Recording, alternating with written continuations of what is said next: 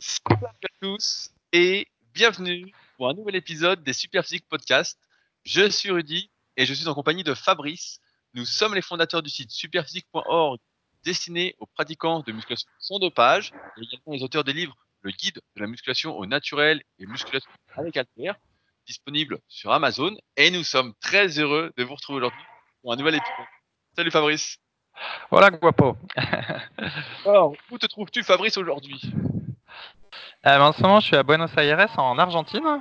Et euh, bah, pour ceux qui ont suivi, j'ai eu euh, pas mal de mal à quitter la Bolivie.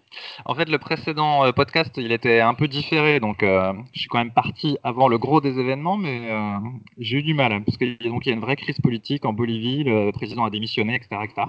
Enfin bref, et du coup, ça m'a pris pas mal de trajets d'avion et tout le tout team pour arriver là où je suis, mais ça y est, maintenant, me voici en sécurité. Et donc, il semblerait que tu aies repris enfin la musculation et que tu aies pu te peser.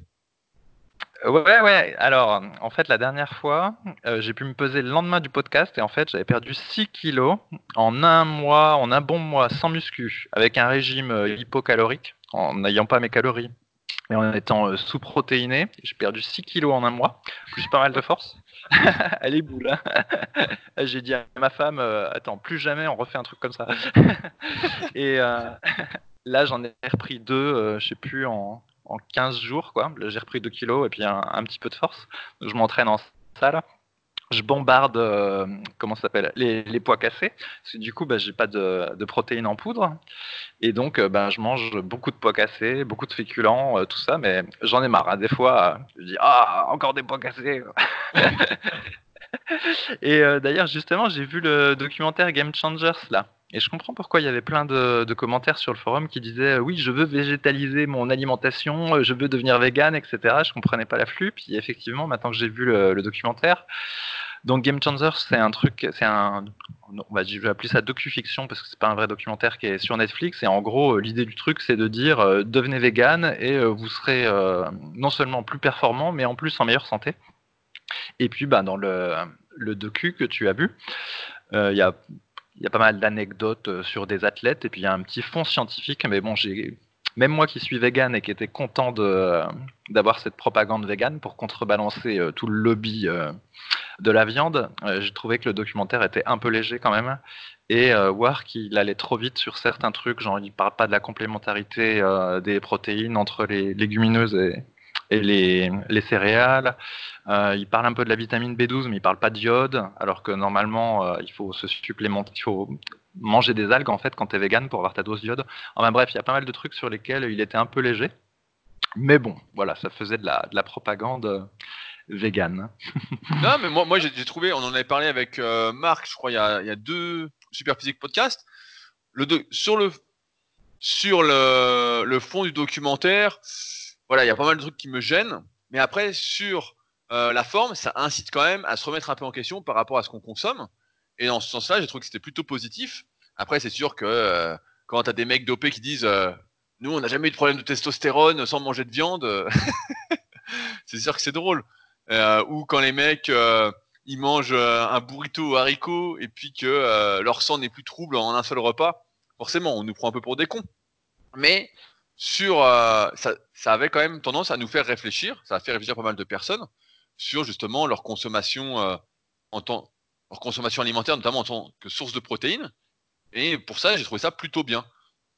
Donc, euh, donc c'était plutôt un bon. Si vous l'avez pas encore vu, vous pouvez le regarder, c'est sur Netflix, The Game Changer. Mais à part ça, c'est sûr que si vous êtes habitué à manger, à faire quatre repas par jour et sur quatre des repas à manger trois fois de la viande ou du poisson, bon bah il est évident, comme on le répète régulièrement, que c'est un peu trop pour votre santé.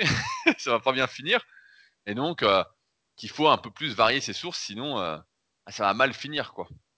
Mais là, Ouais. justement, j'a- j'avais une question, Fabrice. Comme tu es en Argentine et que tu te rends bien compte qu'en Amérique du Sud, il est compliqué d'être vegan, n'as-tu pas envie pour un temps, plutôt que de te compliquer la vie, de remanger un peu plus, je veux dire, normalement? Ah la viande, surtout pas. Mais en fait, le truc, c'est que maintenant, quand je vois euh, un œuf au plat dans mon assiette, je pense au poussin mort. Quand je vois une brique de lait, je pense au veau mort. le cochon, euh, le poulet, etc., j'en parle même pas.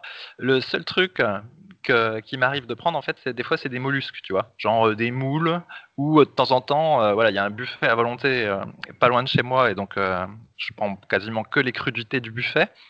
Mais de temps en temps, je prends le, dans le petit plat où il y a des moules et il y a un petit plat où il y a des sardines. Alors, il m'arrive de tenter une sardine. Mais euh, non, non, j'ai pas du tout envie de remanger de la viande, ça, y a pas de problème. Par contre, c'est vrai que sans euh, nourriture liquide, c'est pas évident euh, d'avoir euh, la totalité de mes calories et de mes apports protéiques, quoi, parce que sinon, faut, faut, faut, que je mange en fait des tonnes de, de, pois cassés et de légumineuses en fait. Et à, un moment, j'en ai marre des fois. Donc c'est plus ça qui est un peu, qui est un peu pénible. D'ailleurs, du coup, dans Game Changer, s'il y a un athlète de force là ouais, qui est présenté. Et donc j'ai vérifié sur internet effectivement, donc il est connu, il fait pas mal de propagande vegan aussi. Et il explique qu'il mange beaucoup de légumineuses et que quand il en a marre d'en manger, en fait, il pense sous forme liquide. Donc je suppose qu'il doit prendre des protéines en poudre végétale parce que tout basé que euh, sur l'alimentation, euh, c'est pas, c'est pas, pas facile. Donc voilà. surtout, que le, surtout, que le, type fait au moins 140 kilos, quoi. Ouais, ouais, surtout pour lui, c'est encore plus dur. Et euh, ce que je voulais dire Ce qui, ce qui m'amusait aussi dans ce Game Changer, c'est de voir à quel point aux États-Unis les, les, types mangent mal et sont, euh, ont des problèmes de poids. Parce que si tu regardes à un moment donné, donc il y a une assemblée de pompiers. Enfin, donc c'est des gens qui sont pompiers, euh, je sais pas si c'est volontaire ou pro. Et la, la, plupart sont en surpoids, quoi. C'est un truc de fou. Hein. Ils ont tous des problèmes de cholestérol, de surpoids, machin. Et après, quand ils font une diète à base de, de végétaux, euh, bah forcément, ils ont le taux de cholestérol qui descend vite, mais je pense pas que ce soit euh, le véganisme en tant que tel qui a eu tous ces bénéfices. C'est simplement qu'ils mangent tellement de merde là-bas que d'avoir une alimentation un petit peu mieux, c'est significatif. Il y a même à un moment donné, il y a des, des athlètes, je sais pas si c'est des pros ou des amateurs, je sais pas, qui font du football ou je sais pas quoi. Il y en a un qui concède, il dit ah j'adore le, le, poulet frit en fait. Et le type il bouffe du poulet frit tous les jours. Mais c'est un truc de, de dingue à quel point ils mangent mal là-bas et tout ça. Et même quand à un moment donné, donc il y a une, euh, une, une, femme qui leur prépare euh, de la nourriture végane euh, à l'équipe de foot, là ils font un test, je sais pas, sur plusieurs semaines, et en fait elle donne plein de simili carnets. En fait, tu vois, elle leur donne du oui, oui, poulet, vu. du machin, etc. Et mais c'est dingue, dans ce pays-là, en fait, ils ne bouffent que des trucs tout simples. C'est pas le logiciel, quoi. Ça, ça marche pas pour eux. Et là, donc, en Argentine, j'avais déjà parler de ça euh, quand j'étais en Bolivie ou au Pérou. Là, quand tu vas au supermarché, bon, bah, tu trouves les produits à peu près tout simples, là, euh, patrie, euh, lentilles, etc., des crudités, ça, pas de problème. Mais dès que tu regardes un petit peu des produits un petit peu plus complexes, mais je t'assure, c'est une horreur. Même dans le vinaigre, dans le vinaigre, tu as du, sirop de glucose, en fait, du sirop de maïs. C'est un truc de fou. Hein. Du, leur, putain de sirop de maïs, il est partout, quoi. En tous les produits un petit peu transformés, il y en a. Et euh, on a acheté quoi? On a acheté aussi de, euh, de l'huile d'olive. Et en fait, c'est l'huile d'olive, elle a pas de goût d'olive en fait. Elle a le goût que de gras. On se dit mais c'est bizarre. elle a que du gras. Et en fait, c'est pas une première pression à froid. Et euh, bah, je pense que ça doit être, euh, je sais pas moi, une deuxième ou une troisième pression. Je sais pas trop comme ça. Ça marche ce truc-là. Mais en France, tu vas dans le rayon huile d'olive, tu en as 50 000. Donc qui viennent d'Espagne, d'Italie, de Grèce ou des mais c'est que des premières pressions à froid, tu vois. T'as un goût d'olive avec. Ben là, non, c'est pas, ça n'a pas de goût d'olive. Et euh, dans le frigo euh, du truc où je suis là, donc c'est un Airbnb, puis il y avait déjà des choses dans le frigo. Donc t'as de la sauce tomate, t'as de la sauce soja, enfin t'as divers trucs comme ça. J'ai regardé tous les trucs et tout, tout est cochonné avec du sirop de glucose, des, des arômes, des colorants, tout ça. Enfin c'est un, un, truc de dingue. Hein. C'est vraiment un truc de dingue ici. C'est pas mal ce mot cochonné. Euh, même si en Europe, même si on commence à être pollué par euh, tous ces trucs des États-Unis, etc., globalement, quand même, c'est beaucoup plus facile de trouver euh, une alimentation euh, qualitative. Quoi. Tu vas à la vie claire où il y a des rayons bio, enfin, il y a quand même plein de raisons où il y a des trucs de qualité, mais ici, sincèrement, tu peux pas manger un seul truc, un seul produit transformé, en fait. faut prendre que la base. Hein. Sinon, c'est c'est un truc pourri. Et donc, bref, dans le reportage Game Changer, eh ben, c'est un peu pareil. On voit que les, les gens mangent mal et qu'ils doivent probablement manger des tas de cochonneries. C'est pas possible d'être pompier et ressembler à des pompiers comme on voit dans le, dans le reportage. Quoi. Donc, effectivement, eux qui se mettent à manger des plantes, à manger euh, une alimentation avec plus de légumineuses, etc., ça doit leur faire un bienfait fou, quoi, tellement ils mangent mal en temps normal. Donc, euh, peut-être qu'en France, euh, on n'aurait pas, comment dire, les gens verraient pas autant de changements sur leur santé s'ils végétalisaient un petit peu plus leur alimentation. Puis moi, je, continue à penser que le meilleur argument pour euh, végétaliser plus, c'est plus euh, la morale vis-à-vis des animaux et l'écologie, quoi. Mais euh, prétendre que ça va apporter des tonnes de bénéfices sur la santé, je suis pas non plus convaincu, quoi. Sauf si les gens abusent vraiment de, la viande ou des trucs comme ça, mais je trouvais que le reportage était On a, on a pas entendu ce que tu as dit, Fabrice. Il y avait un petit bug. Ah. ah bah, tu, disais sur le, sur le reportage qu'il était un peu trop ah, osé le, reportage allait trop loin en fait. Il allait trop loin en disant que ça améliorait la, performance. C'était trop loin d'aller dire ça. Donc voilà. Ok, bah non, mais moi je pense, je sais pas, toi tu parles de la vie claire, etc. Mais je sais pas si comme euh, moi vous allez euh, dans des supermarchés plus classiques, mais il suffit d'analyser le caddie des gens, ce qu'il y a dedans, etc. Et c'est très rare de trouver des choses saines. Hein. On a l'impression que tout est fait déjà pour encourager les gens à manger n'importe quoi, donc des trucs vraiment industriels, des pizzas surgelées, des burgers surgelés, euh, que des saloperies, etc. Euh, mais en plus, il y a un travail qui n'est pas fait, euh, je veux dire, de lire rien de lire les compositions en fait. Et c'est assez fou ça. Je sais plus avec qui j'en parlais de ça la dernière fois, qui me disait mais c'est fou, on est obligé de lire la composition de ce qu'on achète. Et en fait, moi ça me paraît hyper logique de lire la composition de ce que tu achètes. Parce que si tu lis pas la composition, en fait, bon, c'est pas aussi cochonné qu'en Amérique du Sud, mais quand même, quoi. C'est. Euh... Si, comme tu l'as dit, faut aller vers les aliments bruts. Ça, tu es sûr qu'ils sont sains, tu les retrouves comme ça dans la nature. Voilà, ça, c'est clair. Après, tout le reste, c'est à fuir. Mais euh, bah, c'est une des raisons pour lesquelles la plupart des régimes qui sont un peu restrictifs, qui excluent des catégories d'aliments, font maigrir aussi. C'est parce qu'en excluant certaines catégories d'aliments, tu manges moins que ce dont tu as besoin ou par rapport à avant. Donc tu maigris un peu, tu es en meilleure forme, etc. Et là, c'est vrai que dans le documentaire, quand tu vois les pompiers qui étaient euh, obèses, tu te dis, mais c'est pas possible. Comment tu veux qu'ils viennent te sauver, quoi? C'est quand même. Euh, c'est quand même compliqué. Ouais, hein. ouais. Donc bon. Ouais, bah, t'as ça aussi chez les, chez les policiers. Euh, des fois des, des, photos. En fait, euh, je sais pas quoi, là encore un noir qui est tué ou je ne sais quoi. Tu vois les photos des policiers, ils sont tous gros là-bas. Tu te dis que vraiment il y, a un problème. Ah bref. Bon, alors, aujourd'hui, sinon, pour attaquer enfin, on voulait faire un petit podcast spécial, en effet, parce que depuis peu, donc maintenant, depuis que Fabrice est en vadrouille, depuis qu'il évite l'hiver français, il se réentraîne en salle. Et donc, il nous a gratifié d'un excellent article qui est disponible sur son site Musculation avec Alter et qu'il a mis également sur le forum Superphysique qui s'intitule Pourquoi les pratiquants en salle de musculation ne sont pas musclés? Et donc, Fabrice quand il, s'est rentré la salle, m'a dit Je comprends pourquoi le club super physique ne décolle pas. Alors, Fabrice, nous attendons des explications. Pourquoi les pratiquants de musculation en salle ne sont pas musclés? Ouais, ouais, bah ça m'a un peu choqué en fait. Ça faisait longtemps que j'étais pas allé en salle, donc là j'en ai fait deux euh, en 15 jours. Et euh, bah, dans les deux, en fait, la, plupart des pratiquants sont, on voit pas vraiment qu'ils font de muscu quoi. Je me souviens moi quand j'ai commencé la muscu, euh, je me trouvais pas hyper musclé euh, par rapport au type dans les magazines. Et donc, du coup, quand on me demandait, je, disais, je préférais dire, tu sais, je fais de la natation ou quelque chose comme ça parce que j'avais. Du rugby. On du rugby. Ouais, voilà. Du rugby. Je n'osais pas dire que je faisais de la muscu parce que je n'avais pas le niveau par rapport au type que je voyais dans les magazines. Mais là, pour le coup, les types, en fait, souvent, ils ont même pas un look sportif, quoi. Ils ont vraiment rien à montrer soit ils sont maigres ou il y en a qui sont gros, mais franchement, tu, vois pas en fait. Tu, vois pas qu'ils sont, qui sont dans les salles de muscu. Et euh, bah, c'est un, petit peu choquant parce qu'il y en a que, qui sont réguliers, quoi. Tu les vois plusieurs fois dans la semaine, euh, venir, tout ça. Mais euh, bah, voilà, il faut que j'ai listé dans l'article et puis qu'on va. et tu vois vraiment des trucs de fou. Hein. Chaque fois que j'y vais, je me dis, mais sur quoi je vais tomber? Quel va être le sketch aujourd'hui? Et donc. Alors, si tu veux, on commence Ouais, ben non, mais tu vois, je voulais juste faire une anecdote. Tu vois, contrairement. Euh... Moi, la première salle où je, me suis entraîné, donc, qui était à Tremblay en France, qui n'existe plus aujourd'hui. En fait, moi, quand je suis arrivé dans cette salle, c'est. Euh... J'avais l'impression qu'en fait, que tout le monde était musclé ou presque. En fait, il n'y avait pas beaucoup de débutants. J'étais un des plus fins. Et euh, pour, pour l'histoire, en fait, je me suis rendu compte progressivement, avec les années, qu'ils euh, étaient tous dopés ou presque.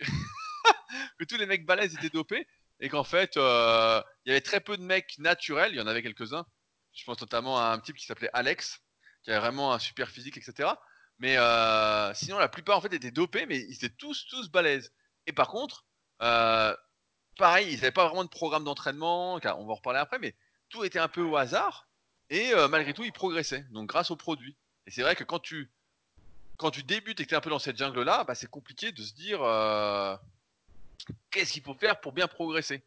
Euh, et je pense que tout part de là, en fait, c'est qu'aujourd'hui, comme on est dans un monde un peu de surinformation, eh ben, c'est compliqué pour la plupart des individus de savoir dénicher le vrai du faux. Malgré tout, il existe des, on va dire, des indispensables que chacun peut mettre en place qui vont lui assurer en quelque sorte euh, des progrès. Donc on va commencer par ton premier chapitre, Fabrice.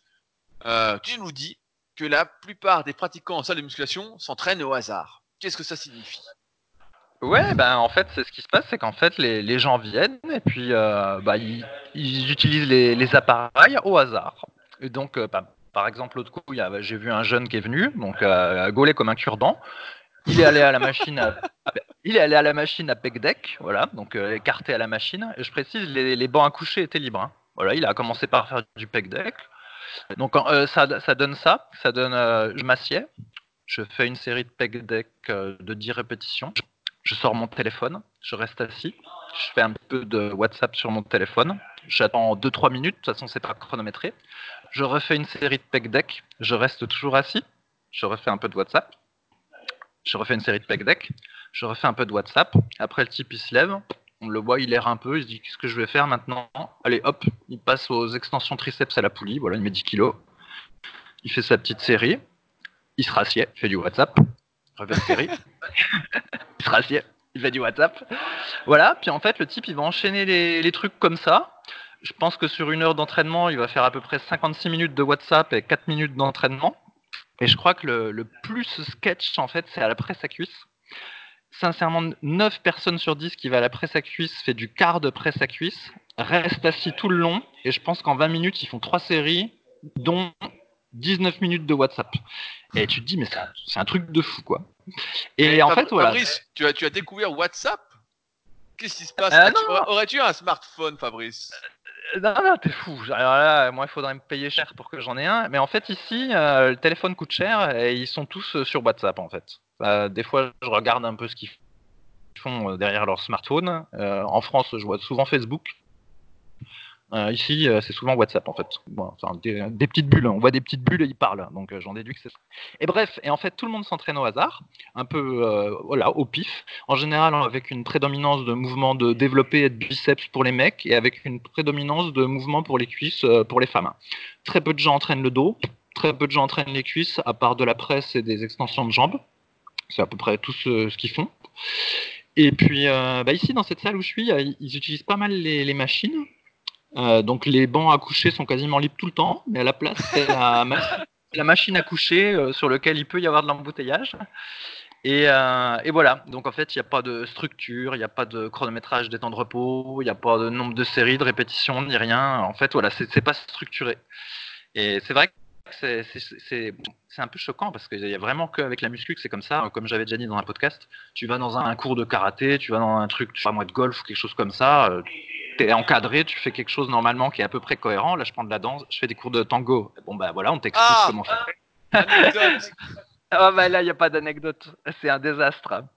Donc, euh, mais bref, tu vois, tu fais quelque chose qui est à peu près cohérent. Mais en salle de muscu, 99% fait n'importe quoi au hasard. Voilà. Donc déjà, ça aide pas pour, pour avoir des, pour progresser. non, mais moi, moi ça, me, ça, me fait sourire ce que tu dis parce que j'en parlais avec euh, Francis donc euh, Francis qui est là pour le tournoi super physique euh, qu'on organise euh, samedi. Bah, donc au moment où vous écouterez le podcast, ce sera déjà passé. Et justement, on parlait de ça parce que on était à la salle s'entraîner au Super Physique Gym, donc sur Annecy. Et je lui dis bah, qu'on allait faire un podcast sur ce sujet-là. Et j'ai dit, nous, on a la chance au Super Physique Gym parce qu'en fait, on a que des gens qui s'entraînent, en fait. Que des gens qui ont leur programme, qui chronomètrent leur temps de récup, qui veulent progresser. alors, souvent, ils sont soit élèves, soit anciens élèves, ou des fois même pas, ils suivent juste les podcasts, ils lisent les articles, ils suivent depuis un petit moment super physique, ils ont les bouquins ou la méthode super physique, et donc en fait, ils savent un peu quoi, ils savent quoi faire, quoi. Et les mecs, ils s'entraînent tous. Et c'est vrai que je suis plus du tout habitué aux salles commerciales où euh, le pratiquant, entre guillemets, le débutant, la personne lambda est laissé à l'abandon et fait un peu n'importe quoi. T'as pas cité, mais il y a un classique des salles de musculation comme exercice, qu'une fois qu'on connaît un peu la muscu, on fait plus, c'est des élévations frontales. les élévations frontales alternées. Debout avec 4 kilos. Ça, c'est un exercice classique, mais c'est vrai que la plupart des gens, de base, ne suivent aucun programme d'entraînement. C'est ce que. Euh, il y avait une question comme ça dans le, guide pratique. Euh, non, devenez champion du monde avec Jean-Luc Favre de Jean Texier. Et dedans, il parlait de l'entraînement à l'instinct. c'est un peu ça ce que font les gens, tu vois, c'est un peu suivant leur humeur, suivant comment ils sont motivés, ce qu'ils ont envie de faire, etc. Et lui, il disait, mais l'entraînement à l'instinct, c'est vraiment un truc à la con. Il disait, euh, si c'est l'entraînement à l'instinct, il dit, moi, je fais jamais un truc dur. Hein. Il dit, je fais pas de rowing bar, je fais pas de presse à cuisse lourde, je fais pas de développé couché lourd. Il dit, je me mets à la poulie, je fais un peu de poulie tranquille. Et puis voilà, c'est ça l'entraînement à l'instinct. Il dit, personne n'a envie de se faire mal, euh, de forcer, etc. Il dit, l'entraînement à l'instinct, c'est vraiment une grosse connerie. Mais c'est vrai que comparativement aux autres sports, mais ça, je pense que c'est parce que la musculation est devenue une mode et c'est devenu vraiment un énorme commerce pour certains, avec les salles commerciales, etc. C'est la guerre des salles en ce moment. Il y a des salles, nous, par chez moi, là, à Annecy, où c'est 19 euros par mois pour euh, deux. Donc, tu vois, c'était un couple, 19 euros par mois, c'est rien du tout, euh, en accès 7 euh, sur 7, etc. et en fait, à cause de ça, tu as l'impression que c'est devenu normal, en fait, de faire de la musculation et que tout le monde doit aller en salle de musculation. Et donc, forcément, à ces prix-là, il peut pas y avoir de service derrière, il peut pas y avoir un coach, en dehors de toute notion de compétence, mais il peut y avoir personne qui peut t'apprendre les mouvements, euh, personne qui te dit comment progresser. On voit bien que, euh, par exemple, les notions de cycle de progression qu'on met souvent en avant, qu'il s'agit de noter ce qu'on fait, de programmer ce qu'on va faire la séance suivante par rapport à ce qu'on a fait, d'essayer de progresser un peu à chaque séance, etc., de manière simplifiée, euh, c'est adopté par très très très peu de personnes aujourd'hui, même sur le net, alors que pourtant on a fait un gros travail de démocratisation, on l'a mis dans nos livres, j'ai fait des articles sur le sujet, euh, ça fait dix ans qu'on en parle, et il y a très très peu de personnes qui font par exemple des vidéos YouTube et qui en parlent. Donc euh, pour la plupart des gens, en fait, euh, c'est abstrait tout ça. En fait, c'est bien s'entraîner, c'est abstrait. Et comme il est très facile d'aller en salle de musculation, tu vois, c'est pas comme le club de tennis où si tu t'inscris au club de tennis, tu as des cours, tu dois y aller, c'est telle heure, telle heure. Ou le foot, tu fais du foot, c'est le mardi, jeudi, 18h, 20h ou 20h, 22h, c'est comme ça. Là, la muscu, tu peux y aller quand tu veux. Donc tu vois, c'est facile en fait. Et comme c'est facile, bah, en fait, on assiste, quand quelque chose se démocratise un peu trop, on assiste à tout et n'importe quoi. Je pense de plus en plus, et il y a Street qui a, fait un excellent article justement sur son site en interviewant euh, un coach, un Français qui est, parti, qui est parti vivre à Miami et qui est coach là-bas et qui disait que là-bas aux États-Unis, malgré que le type, je crois, il avait 47 ans, l'article vous pouvez le retrouver sur le forum Superphysique si jamais, donc superphysique.org puis forum, euh, le type disait que malgré qu'il ait 47 ans et pas un super physique, bon, il était bien conservé quand même pour 47 ans. Euh, je veux pas dire par là qu'il est très vieux. Si vous avez 47 ans, vous n'êtes pas encore si vieux que ça. Mais euh, il avait un bon physique pour 47 ans. Et il disait que là-bas, en fait, avoir un coach, c'était euh, comme, comme avoir un coiffeur, en fait. Il dit c'était normal, en fait. Donc c'est pour ça qu'il s'en sortait bien à 50-60 dollars de l'heure. Ce sont les tarifs moyens sur place, il disait. Et qu'il s'en sortait parce qu'en fait, c'était normal. Et nous, c'est pas encore c'est pas encore dans les mœurs et ça ne sera peut-être jamais en fait. Parce que euh, je sais pas pourquoi, mais parce que là la musculation n'est pas prise au sérieux en fait, tu vois. C'est pour ça que la plupart des gens n'ont pas de programme ou s'entraînent un peu au hasard. C'est aussi pour ça qu'on a fait l'application SP Training, ça part de là en plus, l'application SP Training qui est disponible sur euh, le Play Store et sur iOS. Quand Pierre a eu l'idée de faire l'application, en fait il l'a fait pour ses potes, il a dit mes potes ils vont à la salle, ils font n'importe quoi, euh, ils savent pas quel programme prendre, ils n'ont pas de programme, ils savent pas quel exercice faire, ils savent pas comment progresser, quel temps de récupération prendre. Il s'est dit, je vais faire une appli pour mes potes pour qu'ils sachent quoi faire. Comme ça, ils ont juste à suivre, etc. Et à la base, ça part de là l'application. Donc, euh... c'est vrai, il y a du hasard. Pendant longtemps, il y avait, je, citais une citation de Jacques Acambray, un lanceur de poids français ou belge, euh, qui disait, euh, je sais plus comment c'était, c'est il ne faut rien laisser au hasard pour faire mieux que la chance. Et il y a qu'en musculation où le hasard compte énormément. Alors après, la musculation, c'est également une activité qui est très très génétique. On en a parlé avec l'analyse morpho-anatomique en détail dans le tome 1 et tome 2 de la méthode superphysique. Mais euh, c'est une activité qui est très très génétique. Et donc il y a des types qui font n'importe quoi, qui s'entraînent vraiment au hasard, qui arrivent à des super résultats, si ce n'est en plus avec des produits dopants qui euh, faussent carrément tout le truc. Donc c'est compliqué, je pense, pour beaucoup de, de ne pas s'entraîner au hasard, en fait, de ne pas prendre l'activité au, sérieux. Après, tu parlais, c'est ton point 2, je dérive un petit peu, mais du manque de concentration. C'est vrai qu'aujourd'hui, les téléphones, ben, la plupart des gens font du, téléphone, ils font du, WhatsApp, du WhatsApp, du Facebook, etc. Mais ils n'arrivent plus à rester concentrés dans leur séance. Euh, je me souviens, peut-être que toi c'était pareil, mais quand je m'entraînais dans mon garage chez mes parents ou même à la salle avec, euh, on avait un petit lecteur MP3 à l'époque, hein, donc peut-être que certains connaîtront pas. mais on cherchait en amont les meilleures musiques pour s'entraîner en fait. On disait ouais pendant la, séance on aura toute la, on aura la musique à fond etc. Tu vois. Et maintenant il n'y a plus ça. Maintenant c'est entre les séries tu fais du, t'envoies des messages. Tu regardes ce qui se passe dans le monde quoi. Donc euh... est-ce que, tu veux rebondir sur le smartphone? Après, ouais, non mais c'est sincèrement, c'est un vrai désastre.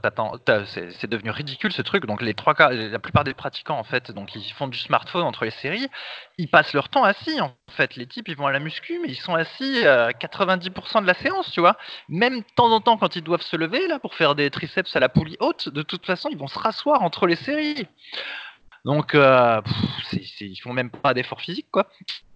Et puis, bah, comme je disais, l'entraînement des cuisses, c'est là que c'est plus caricatural parce que tu as des gens, ils vont être 30 minutes euh, assis sur le leg extension plus la presse, et en, tout, ils vont faire 5 séries avec des poids légers et en faisant du, partiel. D'ailleurs, c'est un autre de mes points. Et euh, ouais, je sais pas, moi, je pense qu'il faudrait euh, bannir euh, complètement ce WhatsApp, etc. de, de, l'entraînement. Quand tu vas dans un cours de karaté, t'emmènes pas ton téléphone tu fais pas du WhatsApp, enfin bref. Bah, c'est normal parce que dans le, cours de karaté, dans le cours de karaté, tu te prends un coup dans la gueule. tu, vois, ton téléphone, paf Tu te fais défoncer. mais c'est vrai que là, aujourd'hui, le smartphone, en plus, moi, je l'ai à la salle avec moi, mais tu le fous en mode avion, et puis voilà, en fait. Tu le fous en mode avion, donc tu peux pas faire d'internet, non. Tu as juste ton chronomètre, voilà, ou l'application SP Training si vous l'utilisez, mais euh, c'est tout, quoi, en fait. c'est vrai que c'est complètement fou de se dire, je vais faire une activité, mais je pense encore une fois que c'est parce que la musculation s'est démocratisée, que c'est devenu une mode, en fait. C'est pour ça que c'est pas. Quand tu es vraiment motivé, en fait, tu rates pas ton téléphone, tu fais ta séance. Et puis, de toute façon, comme on, en parlait avec les temps de récupération, tu essayes de prendre le temps de récupération qu'il faut pour repartir. Et en général, tu n'abuses pas trop du temps de récupération parce que tu es pressé de repartir, parce que tu es motivé, etc. Et euh, pareil, entre les séries, tu restes pas assis. Moi, c'est un truc que j'arrive pas en fait. Entre les séries, donc déjà, en général, la plupart des exercices de musculation se font en position assise ou allongée, car il y en a beaucoup. Donc, euh, si en plus tu restes assis, bah, c'est pire que de la musculation canapé. On insiste énormément en ce moment sur euh, l'activité cardio, etc. Mais là, c'est sûr que quand on fait des séances comme tu le décris, bah, il n'y a aucun effet pratiquement musculaire. Et alors la condition physique, elle est au ras des pâquerettes. Quoi. On monte trois escaliers, on fait une crise cardiaque. C'est, euh, non mais c'est vrai, c'est, ça qui est fou. Mais euh, c'est une bonne comparaison, je trouvais, avec le ring de boxe là que tu disais. C'est vrai que tu fais un sport de combat, et tu regardes pas ton téléphone, hein. il n'y a pas de euh, téléphone, ou même tu joues au foot, il n'y a pas de téléphone, tu le laisses quelque part en fait.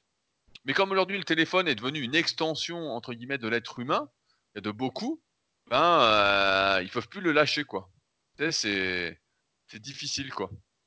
Mais euh, ouais, ça c'est complètement fou. C'est une absence de concentration.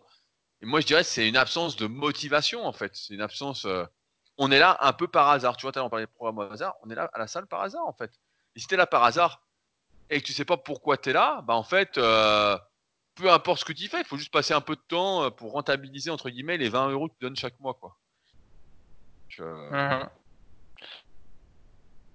mais donc, euh, bref, ce qui est sûr, c'est que euh, si on reste assis entre les séries, euh, on risque pas d'avoir la, patate et d'être gonflé pour réaliser sa série. Et du coup, c'est quelque chose que j'avais, qu'on avait déjà abordé dans d'autres podcasts. En fait, il y, a une manière en fait de, de, faire une série, et quand on pousse mou ou qu'on tire mou, en fait, on a beau avoir l'impression éventuellement on force parce que euh, on va, on n'arrive plus à faire une rep complémentaire. En réalité, on n'a on a pas vraiment forcé quoi. Il faut que les répétitions soient, soient explosives. En fait, faut, faut pousser fort, faut, comment dire, faut, faut faire l'effort de pousser fort. C'est ce qu'on appelle l'accélération compensatrice. Et en fait, quand tu tires et que tu pousses mou, eh ben il se passe rien.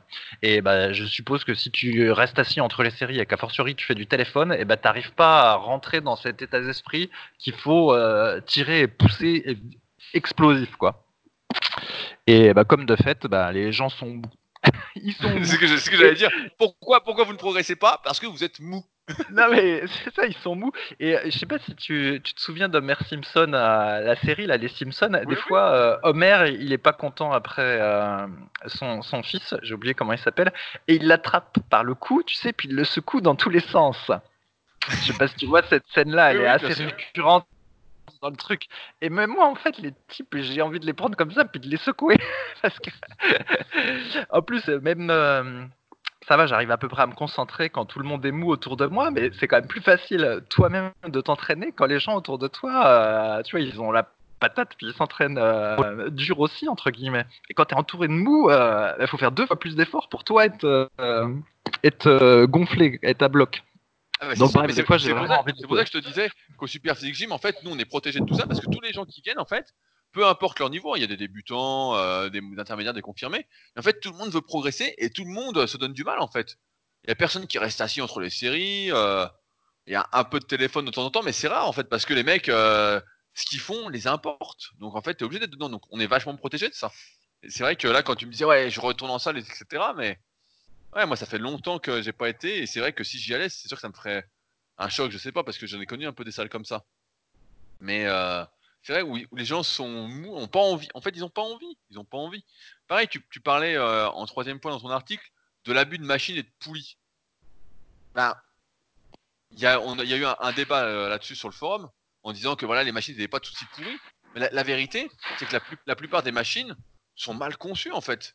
Elles ont des courbes de résistance. Euh, tu comprends pas comment c'est fait comme ça. Tu vois, par exemple, nous on a un squat à la salle. À chaque fois les mecs disent ah, il a l'air bien. Oui, euh, bah, il est bien, il est moyen parce qu'en fait la max, là où tu as le plus de résistance, c'est en bas. Donc c'est comme c'est comme au squat normal quoi, ou comme au gobelet squat. Donc alors qu'il aurait mieux, fallu que ce soit plus dur en haut et plus facile en bas quand tu es en position de faiblesse. Mais euh, c'est vrai qu'on a tendance, tout à l'heure j'étais Jean-Luc Favre dans le devenir champion du monde, mais à l'instinct, on n'a pas tendance à se diriger vers l'exercice les plus durs. On a tendance à se diriger vers les petites machines euh, faciles, vers les petites poulies, vers des petits mouvements, etc. Il n'y a aucune comparaison possible entre faire une machine de rowing euh, assis comme on voit euh, un peu partout de manière rectiligne, etc., un truc pas très efficace, qui est mieux que rien, hein, mais qui n'est pas exceptionnel, ou faire un rowing à un bras pour prendre du dos. Il n'y a pas de comparaison possible. Mais quand tu es débutant, encore une fois, quand tu connais pas grand-chose, quand tu vas dans une salle et que tu as plein de machines, qu'elles brillent, etc., tu te dis, c'est ça qu'il me faut en fait. Parce que il n'y a personne qui t'a expliqué ce qui était le mieux en fait. Donc c'est peut-être ça aussi qui pousse les gens à aller vers les machines et en abuser. Ouais, bah après, on peut aussi euh, considérer qu'il y a peut-être une, technicité. On suppose que la machine, elle va peut-être être plus efficace que les barres haltères parce que voilà, ça fait plus moderne ou, quelque chose comme ça. Un peu comme euh, nous des fois, avant d'avoir, euh, comment dire, quand je lisais les écrits d'Arthur Jones, tu sais, lui disait vraiment que les machines étaient mieux que les barres et haltères, voilà, parce que justement elles avaient une courbe de résistance qui était mieux pensée, tout ça. Et donc peut-être que eux aussi se disent ah ben une machine c'est plus technique, ça a été pensé pour faire du muscle, donc c'est peut-être plus efficace. Alors peut-être que c'est ça derrière, mais effectivement, peut-être qu'au contraire, c'est juste une manière de dire, d'aller euh, faire des exercices et puis finalement d'avoir encore moins à forcer, qui les pousse euh, vers ces trucs-là. Mais c'est sûr, c'est que voilà, la plupart des pratiquants, ils en font beaucoup trop.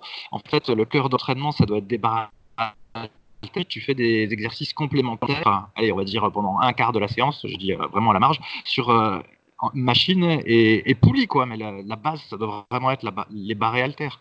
Et là, bah, là c'est, franchement, c'est complètement corrélé. Plus tu vois des gens sur machine et poulie, en général, euh, moins ils ont de muscles. Il y en a qui, en faisant euh, n'importe quoi, mais en faisant n'importe quoi, en faisant euh, très mal développé couché, c'est-à-dire, voilà, ils vont faire plein de couchés, plein de couchés alternés, plein d'inclinés alters, etc. Et eh ben hop, il y a quelques chanceux, s'ils ont la bonne morphologie, et eh ben ils vont réussir à se construire un haut du corps comme ça, rien qu'en faisant ça. Mais avec les machines, là, il y a très peu de chances euh, d'y arriver en faisant n'importe quoi. Même ceux qui sont euh, un petit peu doués, ils vont pas réussir à, construire quelque chose. Et ce qui me surprend aussi, c'est que tu vois plus du tout de gens faire des tractions. Bon, après, c'est vrai que comme les gens sont de plus en plus faibles, ils arrivent même pas à en faire une. Mais euh, les rares qui font le dos, ils font à la poulie, tu vois. Alors que avant, quand j'étais allé en salle, il y a quand même, quand pas mal de gens qui faisaient des tractions. Et il y avait même des gens, l'entraînement du dos, bah, c'était que des tractions, et ils arrivaient à choper un droit ça énorme avec ça, tu vois. Mais avec de la poulie, bon, même euh, si tu même si tu forces, tu fais un cycle de progression, etc. On, sent que c'est pas aussi efficace que, des tractions et des tractions lestées. Donc euh, moi je pense vraiment qu'il faut revenir aux entraînements euh, barre alter principalement et vraiment à la marge les machines et les quoi. Et c'est pas ce que je vois. Bah, surtout surtout si vous êtes débutant, semi-débutant ou intermédiaire, la base reste la base en fait les poulies, par exemple, là tu parlais des tractions à la poulie haute, vis-à-vis des tractions à la barre fixe, c'est un super truc pour débuter, pour apprendre à tirer avec le dos, si vous n'êtes pas assez fort pour faire des tractions. Mais après, les tractions sont plus efficaces quand on a la force pour développer le dos, pour prendre du grand dorsal, même pour prendre des bras, etc. Il euh, n'y a aucune comparaison possible. Alors certains pourront dire oui, mais les barres haltères c'est traumatisant, etc. évidemment, c'est plus traumatisant, mais c'est aussi ce caractère plus traumatisant pour nos muscles, aussi pour nos articulations, nos tendons, qui fait que ça permet de prendre plus de muscles, que ça crée plus de micro-traumatismes, qu'on va derrière plus surcompenser, euh, plus se renforcer. Et si on s'entraîne tout le temps à la poulie, s'il n'y a pas d'avantage, comme il pourrait y avoir par exemple en faisant des versions latérales à la poulie plutôt qu'avec halter, voilà, il y a des exceptions, bah, euh, la plupart du temps c'est moins efficace en fait. C'est moins efficace parce que c'est trop fluide. Alors après, pareil, à partir d'un certain âge, si on a beaucoup d'expérience et qu'on on met assez lourd, voilà, les poulies vont permettre de continuer à s'entraîner dans une optique de longévité et de réduire l'impact des poids et haltères. On va avoir moins de douleur. Mais sinon, c'est vrai que. Euh... Ouais, mais après, les, les, machines, ça, dans une salle, quand tu rentres et que tu connais rien, bah, c'est sûr que ça, ça brille, ça fait beau. Les gens ont envie de s'entraîner. Je me souviens de la salle où, euh, la première salle où j'ai coaché. Euh, et ben en fait, quand tu entrais dans la salle, il y avait beaucoup, beaucoup de machines. Les bancs brillaient. Alors les bancs étaient pas terribles, les bancs étaient tout étroits, euh, les bancs de développé couché ou même les bancs libres. Donc c'était pas terrible, t'étais pas stable, tu pouvais pas forcer en toute sécurité, etc. Mais la plupart des gens disaient ah belle salle, etc. Les gens savent pas ce que c'est qu'une belle salle en fait. Donc forcément, il y a un problème de base qui est un problème d'éducation, mais en même temps, un problème de, on va y revenir, on y reviendra peut-être un peu à la fin, c'est que n'importe qui peut dire n'importe quoi, et que c'est parce que n'importe qui dit n'importe quoi qu'on sait plus, que la plupart savent plus où donner de la tête et accorder du crédit à quoi. Donc ça, tu te dis ça brille. Personnellement, moi j'ai toujours détesté, si vous êtes déjà venu au Super Six vous le savez, j'ai toujours détesté les salles qui brillent en fait, les salles trop propres, où euh, ça sent, euh, je veux quoi, ça, ça, sent le bonbon, là, ça sent le parfum. Tout ça, moi j'aime pas du tout tu parlais de l'entourage, etc. Et c'est vrai que quand tu es entouré de mecs qui s'entraînent, qui cravachent, etc., ben, euh, tu es tiré vers le haut. Et quand tu personne, bah, c'est beaucoup plus dur. Mais c'est vrai qu'il y a un abus. Enfin, c'est un abus, mais c'est qu'il y a une exclusivité d'entraînement sur machine et poulie, alors que l'entraînement devrait être un mixte euh, de tout ce qui est disponible en fonction de son niveau, de sa morphoanatomie, euh, etc. Et pas juste l'un au détriment de l'autre. Et si on peut faire que l'un au détriment de l'autre, bah, dans ce cas-là, privilégier les barres et haltères. Et c'est d'ailleurs pourquoi il y a beaucoup de personnes qui s'entraînent chez elles et qui ont un super physique en fait, avec juste euh, un banc, une cage à squat, une barre, deux haltères, ce qui permet déjà d'avoir un bon physique, et qui après rajoute voilà une poulie haute, une poulie basse pour faire euh, un peu plus de dos, euh, un peu plus de triceps, etc. Et ce qui suffit largement à se construire un super physique, quoi. On a l'exemple, là, je vois Street qui s'entraîne chez lui, et voilà, il y a des exemples. Hein, Street, c'était un de mes anciens élèves. Je sais même pas s'il avait une presse à cuisse quand je l'entraînais à l'époque. Et il, arrivé il avait pratiquement le même physique que maintenant. En 5-6 ans, il, est devenu balèze, quoi. Mais euh, c'est vrai que c'est une tendance qu'on retrouve chez beaucoup de pratiquants naturels de musculation. C'est cette prédominance euh, de l'entraînement avec barre et halter au détriment des euh, poulies, des machines qui, comme je disais, sont souvent très très mal faites en fait. Vraiment, on se dit que ceux qui fabriquent les machines, la plupart du temps, ne s'entraînent pas font pas de muscu, les ont pas testés, euh, n'ont pas l'expérience. Et c'est complètement fou. Euh. Et je peux vous le dire parce que comme j'ai une salle, je regarde souvent les machines qui se font, je me dis tiens, est-ce qu'on pourrait pas avoir une nouvelle machine Qu'est-ce qui pourrait être efficace, etc. Et c'est c'est rare que je tombe sur une nouvelle machine où je me dis ah tiens, celle-là, il nous la faut, ça va vraiment nous aider à progresser. La plupart du temps, je me dis bon bah c'est euh, catastrophique quoi, catastrophique. Ouais, c'est ça. Et donc, bah, par exemple, je prends l'entraînement des biceps aussi. Et, ben, euh, par exemple, à la salle, il y a une machine euh, à pupitre en fait pour faire les, biceps. Et ben bon, bah, la plupart des gens, ils vont aller là-dessus plutôt que de faire euh, du curl à un bras avec halter sur le pupitre, quoi, qui serait probablement plus efficace. Donc bref, il y a des tonnes d'exemples comme ça. Et, en, plus, la plupart des, pupitres sont très très mal faits. nous, on a un à la salle, il y avait deux anciens adhérents qui avaient voulu en acheter un. Moi, j'étais plutôt contre. J'avais dit non, mais la plupart sont pourris. Il faut chercher la bonne inclinaison, etc. Ils en ont acheté un qui est genre à 45 degrés, qui est un arrache biceps, hein, qui est vraiment euh, une horreur. À moins de le faire à la poulie, mais bon, ça perd un peu de son intérêt quand même. Et euh, c'est pour ça que moi, à tous mes élèves, je recommande à chaque fois, quand euh, je leur fais faire du curl au pupitre, c'est t'inclines un banc à 80 degrés et tu t'en sers comme pupitre à un bras. Et là, c'est la bonne inclinaison, tu te sens bien, il y a très peu de chances de s'arracher le biceps, contrairement à pupitre à 45. Donc tu vois, rien que pour des pupitres, il y a déjà des énormes conneries qui sont faites. Alors imaginez pour les machines en fait à chaque fois, ça nous met dans des positions euh, pas à chaque fois, mais pratiquement dans beaucoup de cas, dans une position vraiment inconfortable en fait. Qu'il faut surtout pas. Euh, au, choix, si vous ne vous y connaissez pas, la conclusion c'est préférer les barres et haltères. Voilà, tout simplement. Voilà, pour le maximum d'efficacité, c'est ça. Et j'ajoute pour les poulies, mais bon, là, il n'y a pas le problème en France parce que les poulies sont euh, de meilleure qualité. Euh, enfin, les câbles qu'il y a dans les poulies sont de meilleure qualité, mais ici, des fois, en fait, ils ont réparé avec des cordes d'escalade. Ah j'ai jamais vu ça de ma vie. j'ai déjà vu, j'ai déjà vu moi.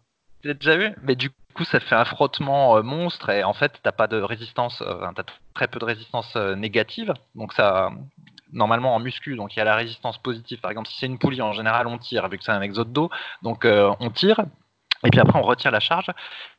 Mais bah là, du coup, s'il y a un frottement parce que le câble n'est pas de bonne qualité, et bah du coup, il y a la charge qui est retenue en partie par le frottement, et bah, moralité, vous bénéficiez pas de cette, vous bénéficiez pas de cette phase-là euh, dans l'exercice et c'est moins efficace pour prendre du muscle que, euh, euh, enfin, c'est encore pire que, que ça n'est. Donc voilà. Et c'est pareil pour les machines, comme Rudy l'a dit, il y en a plein qui sont mal conçus, ou il y en a en fait plein qui simplement vont pas avec votre morphologie. Alors Rudy qui est hyper grand, je suis sûr qu'il y a plein de machines à, de développer sur lesquelles ben, il rentre peut-être pas, il peut pas mettre ses bras, tout ça. Et moralité, il faut mieux privilégier les barres et les haltères la plupart du temps. Alors sinon, un autre truc que j'ai vu à la salle, c'est euh, une amplitude partielle sur quasiment tous les exercices. Et ça, c'est quelque chose que je voyais pas avant. Hein. Avant, euh, les gens faisaient du coucher, euh, la barre touchait la poitrine à peu près à chaque fois. À l'incliner, pas nécessairement, mais bon, ça se justifie peut-être un peu plus parce que l'étirement est vraiment parfois trop prononcé hein, quand on fait du développé incliné barre. Mais là, en fait, les rares qui font du coucher, souvent, ils touchent pas. Hein. Ils touchent pas la poitrine. Ceux qui font des développés à la machine, qui est la majorité, en fait, le, coude ne fait pas un angle aigu en bas du mouvement, tu vois, donc le, mouvement est partiel. En fait, c'est comme s'ils passaient pas leur torse quand ils font le développé. Le développé. Les exodes dos, les épaules sont quasiment jamais engagées, en fait. Éventuellement, elles vont partir un peu vers l'avant, mais elles sont, elles sont pas ramenées vers l'arrière. La presse à cuisse, ça c'est le sketch. 3 cm d'amplitude euh, avec des charges parfois ridicules. C'est vraiment. Même le leg extension, en fait, le seul intérêt de cet exercice, c'est de le faire en échauffement et pré-fatigue ou post-fatigue et au moins de remonter jusqu'en haut quoi. Mais la plupart des gens en fait ils font que la première partie du mouvement et pas la fin en fait, pas la contraction finale. Donc euh, ça va pas. Mais vraiment, j'ai été choqué que la plupart des gens en fait travaillent en amplitude partielle. Donc euh, que ce soit pour les exodes dos, les exodes pec et donc ben du coup peut pas avoir de résultats comme ça. Il est vrai que par le passé, il y avait un mythe hein, qui, était, de dire il faut absolument tout faire, tous les exos avec l'amplitude la plus grande possible pour que le muscle soit le plus travaillé et le plus large possible. Donc c'est pour ça qu'on disait à un moment donné, il faut faire des écartés couchés euh, en étirant à fond. C'est comme ça qu'on aura des pecs larges comme Schwarzenegger. C'était ça le truc. Et ça, par contre, c'était une bêtise. On a déjà parlé dans les podcasts. En fait, faut pas exagérer l'amplitude des mouvements. Tout ce que ça fait, c'est euh, niquer le tendon et euh, créer des courbatures euh, très localisées au niveau des insertions. Ça, on sait que c'est pas bon. Mais il faut quand même une amplitude suffisamment élevée pour que, sur la plupart des exercices, le muscle ait un, un léger étirement. Et c'est vrai qu'à la salle, bah, il y en a plein qui n'ont pas une amplitude suffisante pour euh, avoir ce léger étirement. Et je pense que la manière, en plus dont ils font les exercices, hein, en plus de les faire en n'étant pas concentrés, est pas, est pas efficace. Donc ça ajoute à tous les problèmes euh, déjà cités. Non, mais c'est vrai ce que, tu dis. Moi, je sais pas si tu te souviens, mais à une période sur les forums, justement, nous aussi, on faisait pas mal de mouvements partiels, mais on faisait l'inverse en fait. On faisait vraiment euh, tous les mouvements en partiel, mais sur l'amplitude basse en fait. Donc c'est-à-dire qu'on allait chercher l'étirement, et on, par exemple sur les développés, on faisait surtout le bas et on remontait pas à fond. Sur les tractions, euh, on montait jusqu'à toucher le front ou juste en passant le nez. Euh, à la presse à cuisse, moi souvent je fais ce truc-là, si je fais pas trop attention, c'est je descends euh, assez bas, donc sur ma morphoanatomie et ma mobilité, mais je remonte pas à fond à chaque fois en fait. En fait, on faisait de la tension continue en restant, je vais, je vais dire en restant, mais c'est pas tout à fait ça, mais dans la position d'étirement en fait. Et donc là, c'était vraiment efficace parce que on sait que l'étirement, c'est ce qui est a de plus traumatisant, l'étirement lourd, entre guillemets, la phase négative, ce qui est de plus traumatisant pour le muscle. Et en même temps, donc quand on remontait pas à fond, on restait plus longtemps dans cette phase-là, et donc c'était vachement efficace. C'est vrai qu'aujourd'hui, on voit beaucoup de personnes qui font des LOP, donc partiels, qui peuvent parfois se justifier si on a la cage thoracique vraiment plate, si on est de type morpho-anatomique euh, gorille ou sauterelle, voilà, ça peut se justifier. Dans ce cas-là, je pense que plutôt que de faire des mouvements partiels euh, avec barre, mieux vaut passer sur des mouvements avec halter voire carrément changer d'exercice. Par exemple, pour les pectoraux, passer sur du coucher alter ou du développé décliné. Je pense que c'est une meilleure chose à faire euh, pour essayer d'avoir un repère d'amplitude, parce que les repères c'est important. Hein. Euh, mais euh, c'est vrai que pareil, tu parlais du dos, les gens qui n'engagent pas les épaules, mais pareil, le mouvement des épaules, tu as des spécialistes. Moi, je me suis déjà pris la tête avec des personnes il y a des années là-dessus, en disant voilà, pour travailler le dos, il faut avancer et reculer l'épaule, que ce soit sur un plan horizontal ou vertical quand on fait des exercices de tirage. Et les personnes disent non, non, non, il n'y a pas besoin, il n'y a pas besoin. mais bon, tu vois, en fait, euh, toutes les conneries sont, partout. Donc, je pense que c'est compliqué, en fait, pour beaucoup de personnes de faire, euh, de faire le tri. Euh, même si nous, on explique régulièrement, etc., les choses, on les démontre, etc., dans des vidéos, c'est compliqué, mais c'est vrai qu'il n'y a pas de raison, encore une fois, certains vont peut-être nous le dire, mais quand on est niveau, quand on débute la musculation, qu'on est semi-débutant, encore une fois intermédiaire, il n'y a aucune raison de réduire l'amplitude des exercices que l'on fait. Il faut juste adapter une amplitude dans laquelle on se sent à l'aise, tout le monde doit pouvoir toucher les pectoraux de développé couché, par exemple. Hein. Il n'y a pas d'excuse, euh, si on fait du développé couché à 40 ou 50 kg, de ne pas toucher les pectoraux. C'est juste qu'on est trop raide ou qu'on manque euh, de renforcement, euh, qu'on manque de souplesse, qu'on manque de renforcement au niveau justement des trapèzes moyens, inférieurs, à l'épaule, tout ce qui est antagoniste, au grand pectoral et au petit pectoral.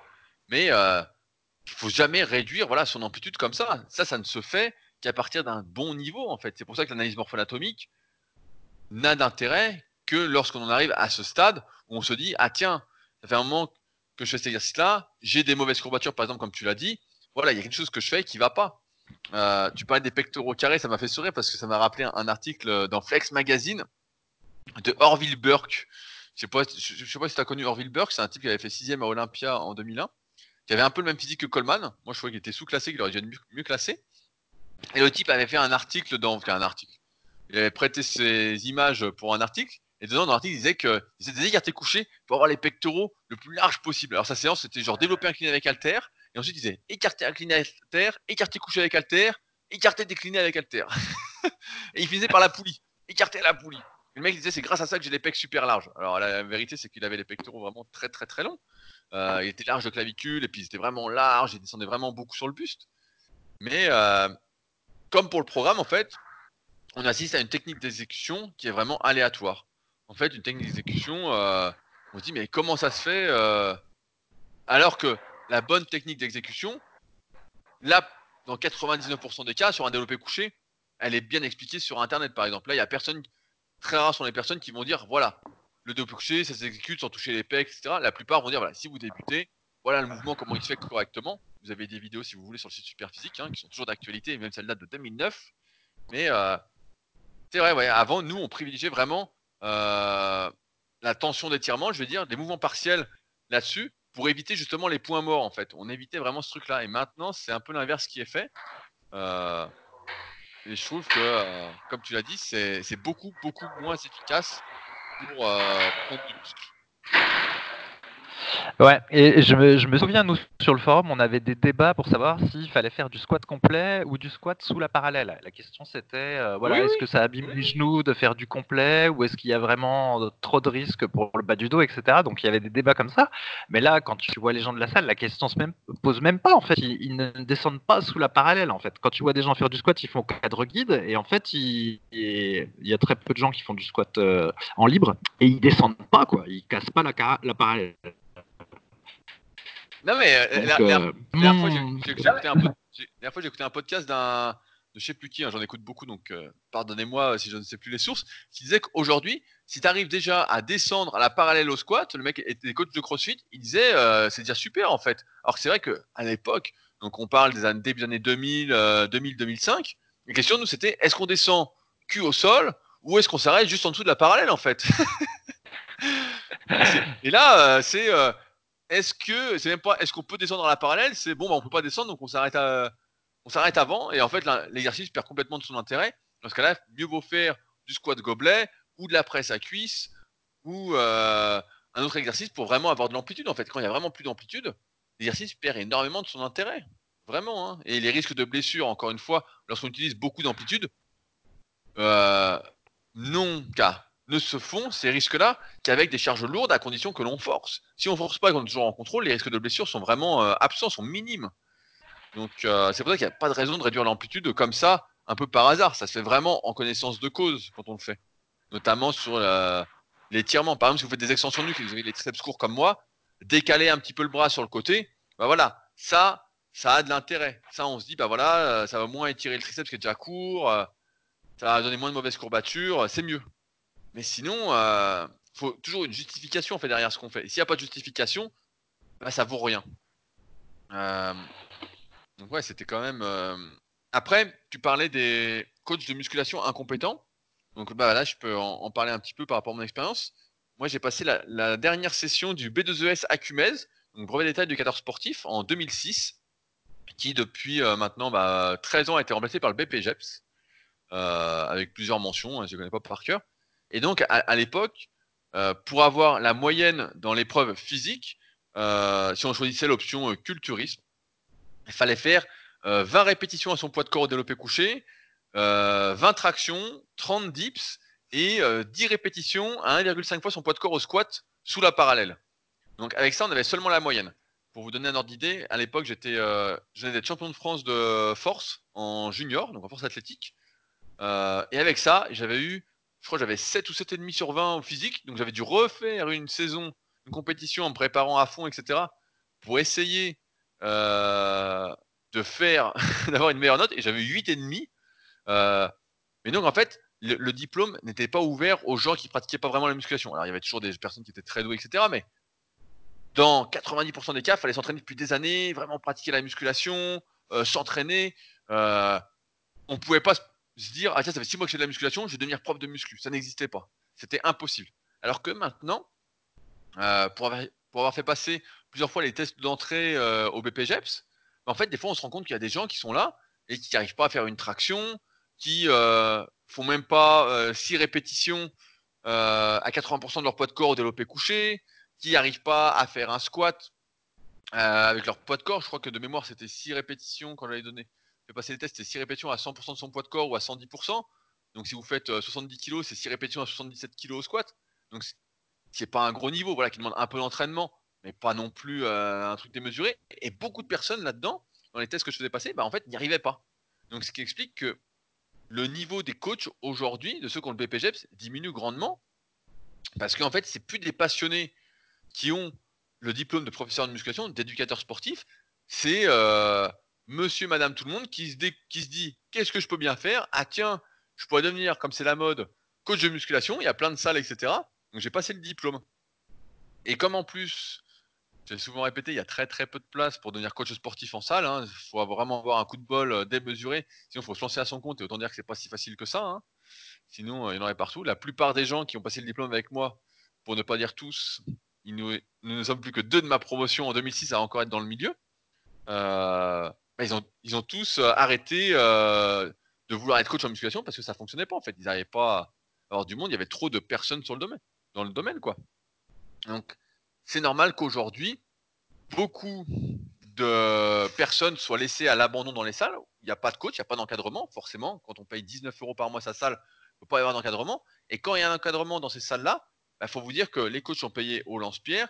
Et ce qu'on cherche avant tout, j'en parlais avec euh, Lucas, je ne sais pas s'il m'écoute, euh, qui participe au club Super au tournoi, etc., qui, suit la formation Super également, qui me disait qu'en fait, les salles cherchaient surtout des commerciaux, en fait. Elles, cherchent des personnes qui sont coachs, mais en même temps qui sont commerciales, en fait, qui vont vendre des abonnements, qui vont vendre des options à la salle, etc. Elles ne cherchent pas la personne compétente qui est passionnée, en fait. Elles cherchent un vendeur, en fait, un commercial. Et on voit bien, je ne sais pas si vous avez déjà affaire à ça, mais quand vous avez affaire à un commercial, vous voyez bien que le type est faux, euh, c'est pas son truc, il n'est pas passionné. Euh. Moi, j'ai déjà fait des trucs comme ça pour les bagnoles. vous allez vous pour acheter une bagnole, le mec vous raconte n'importe quoi. À la fin, vous, dites mais qu'est-ce qu'il m'a raconté le type? Si vous réfléchissez un peu, vous dites, euh, il pour un con. Bah là, en fait, c'est un peu ça qui se passe, c'est qu'on recrute les coachs non pas pour leurs compétences, mais pour leur caractère commercial, leur, leur faculté à vendre. Et donc, forcément, ça donne derrière bah, de mauvais conseils, euh, de mauvaises pratiques, des programmes complètement incohérents. Parce que si on n'a pas l'expérience soi-même euh, de s'être entraîné, d'avoir bien progressé, etc., en fait, on peut rien retranscrire. On a eu un débat cette semaine sur les forums et euh, j'ai trouvé assez intéressant. donc c'est le Shadok qu'on a déjà cité. Et en fait, il est revenu à la charge, comme régulièrement ça arrive sur les forums.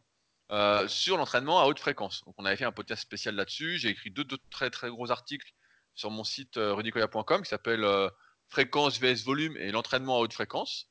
Je, les mettrai dans, description, dans les liens de l'épisode pour ceux que ça intéresse d'aller les lire. Et donc, il est revenu à la charge. Et ce qui était très, très, très intéressant, en fait, c'est que euh, il nous soutenait de manière un peu hautaine. Donc, euh, de mémoire, il a 20 ans. Ça fait, donc, il nous a dit que ça fait 3 ans qu'il fait de la musculation et qu'il a un niveau débutant. C'est-à-dire qu'il n'a pas encore le niveau bronze du club superphysique. C'est-à-dire qu'il ne fait pas encore 10 tractions, il fait pas encore 20 dips, euh, il fait pas encore 10 répétitions à 70 kg développé couché. Et il nous soutenait que, on lui avait expliqué, il avait parlé avec des spécialistes, etc., que on pouvait, euh, le meilleur entraînement, c'était le full body, 5 fois par semaine, voire 6 fois par semaine, en variant les exercices, etc. Euh, bon, tous les trucs habituels dont on a déjà parlé. Et il était assez convaincu de ça. Et quand on lui demandait, mais qui a dit ça exactement? Ben, En fait, il s'avérait que c'était euh, n'importe qui. Euh, des mecs en fait qui n'existaient pas vraiment, derrière des pseudos, qui n'avaient pas d'expérience en musculation, qui s'étaient jamais vraiment entraînés. Et j'aimerais rappeler encore une fois une chose, c'est que souvent, les gens parlent d'études scientifiques. Alors, nous, quand on analyse les études scientifiques, en musculation surtout, on arrive à les décrypter, à se dire voilà ce que ça dit exactement. Après, euh, les études n'ont d'intérêt que si elles améliorent la pratique euh, de ce qu'on fait. Si, par exemple, vous faites, je vais dire une connerie, vous faites 3 séries de 10 au développé couché, 3 séries de 10 à l'incliné et 3 séries de 10 au écarté couché, et que vous avez des gros pecs, et que la séance vous dit il y a une étude qui sort, une étude à la con, qui dit que voilà, chez euh, des personnes euh, de 70 ans, euh, mieux vaut faire un exercice trois fois par semaine, trois fois du développé couché, lundi, mercredi, vendredi, trois séries, plutôt que de faire une séance avec trois exercices, etc. dans la même séance, ça donne plus de résultats. La conclusion, c'est que vous, là, aujourd'hui, vous n'êtes sans doute pas quelqu'un de 70 ans, et d'autre part, vous avez pris des pectoraux, atteint votre niveau aujourd'hui, grâce à votre entraînement. Donc ce que dit l'étude, en fait, ne vous remet pas en question. En fait, n'améliore pas votre pratique. Donc en fait, ça vaut zéro.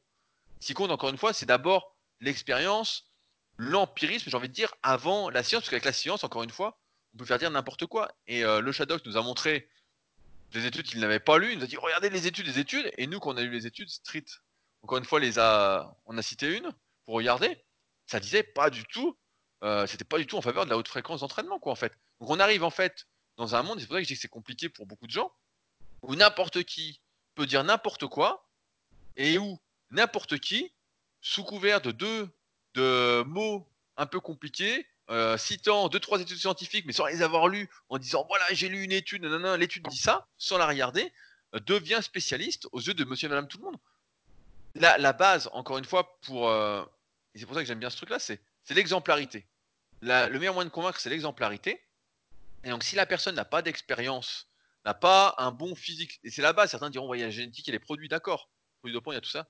Mais la base, c'est d'avoir un bon physique. Si vous n'avez pas un bon physique, si vous entraînez depuis six mois en musculation, ou un an, ou deux ans, même si vous avez votre diplôme de coach, vous n'êtes pas un coach compétent. Voilà, tout simplement. Euh, il n'y a pas, et c'est pas méchant ou quoi, mais c'est la vérité en fait. Euh, donc c'est pourquoi, ouais, n'importe Moi j'aime bien cette phrase, n'importe qui peut dire n'importe quoi. Et voilà. C'est ça la vérité, c'est que peu importe euh, aujourd'hui sur le, sur le net et même dans les salles, tu vois, je disais, c'est un truc commercial en fait. C'est du commerce, c'est du commerce. Il faut faire attention. Euh, et c'est marrant, c'est des, ces débats qui reviennent parce que nous, on les a déjà eu il y a, presque 20 ans. On a eu les mêmes. Donc euh, c'est pour ça. Et j'ai trouvé que justement le Shadok était un peu hautain dans le sens où quand on a 20 ans, on la qu'on est débutant, en fait, on devrait poser des questions aux anciens qui s'entraînent depuis longtemps, qui ont l'expérience, etc. Et voilà, en fait, plutôt que de dire je ne suis pas d'accord, non. On... À un moment, il faut savoir rester à sa place. Euh... Et c'est peut-être un problème d'éducation, ou voilà, je ne sais pas trop. Euh, J'ai pas étudié le truc en, détail, mais il faut savoir rester à sa place et ne pas euh, se croire plus beau qu'on ne l'est, en fait quand on en est à, vouloir expliquer la musculation à des mecs, ça fait 20 ans qu'ils s'entraînent, qui ont des résultats, qui entraînent, etc., c'est quand même assez fou en fait. C'est là qu'on se dit, bah voilà, c'est rempli d'incompétents, et même les coachs d'aujourd'hui, bah voilà, le niveau a sacrément diminué. A sacrément diminué. Je me souviens même que, donc pour le BE, le B2ES à Cumez, il y a des mecs qui se mettaient au régime à fond, donc putain, ils passaient vraiment par une sèche pour euh, être le plus léger possible et faire le maximum de traction et dips. Le prof de la salle où je m'entraînais, euh, Gilles, donc je pense pas qu'il nous écoute.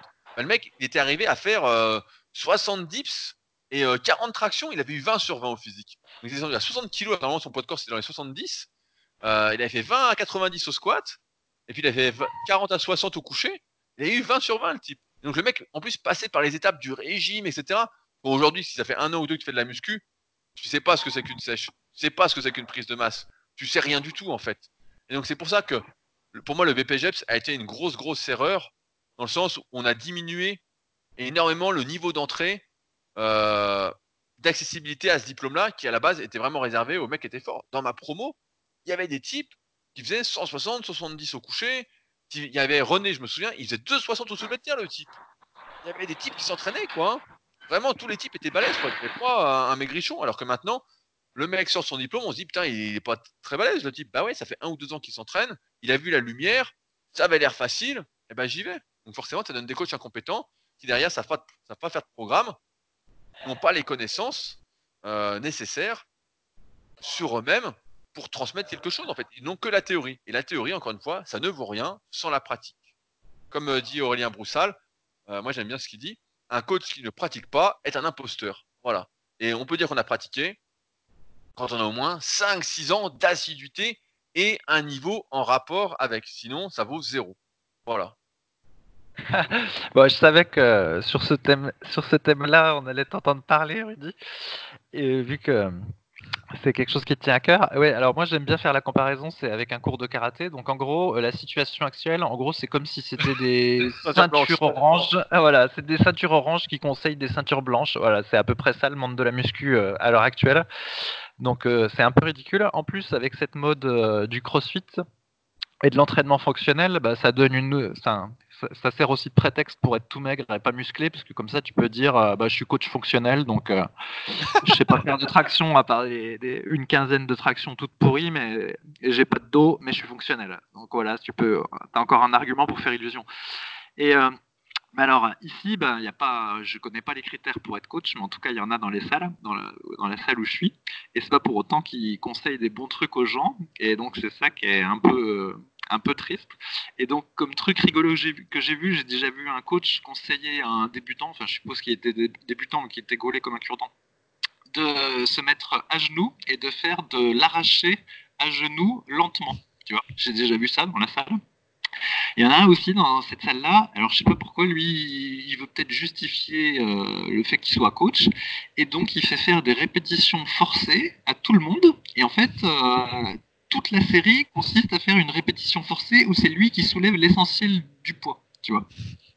Et une des scènes euh, très rigolotes que je vois fréquemment quand il coach des filles, c'est qu'en fait, donc il met la fille à la presse à cuite, il met 4 euh, disques de 20 de chaque côté, et ensuite, bah, il y a la fille qui va faire 3 euh, cm d'amplitude à la presse, en posant ses mains sur ses genoux pour s'aider, et le type qui pousse à côté sur chaque.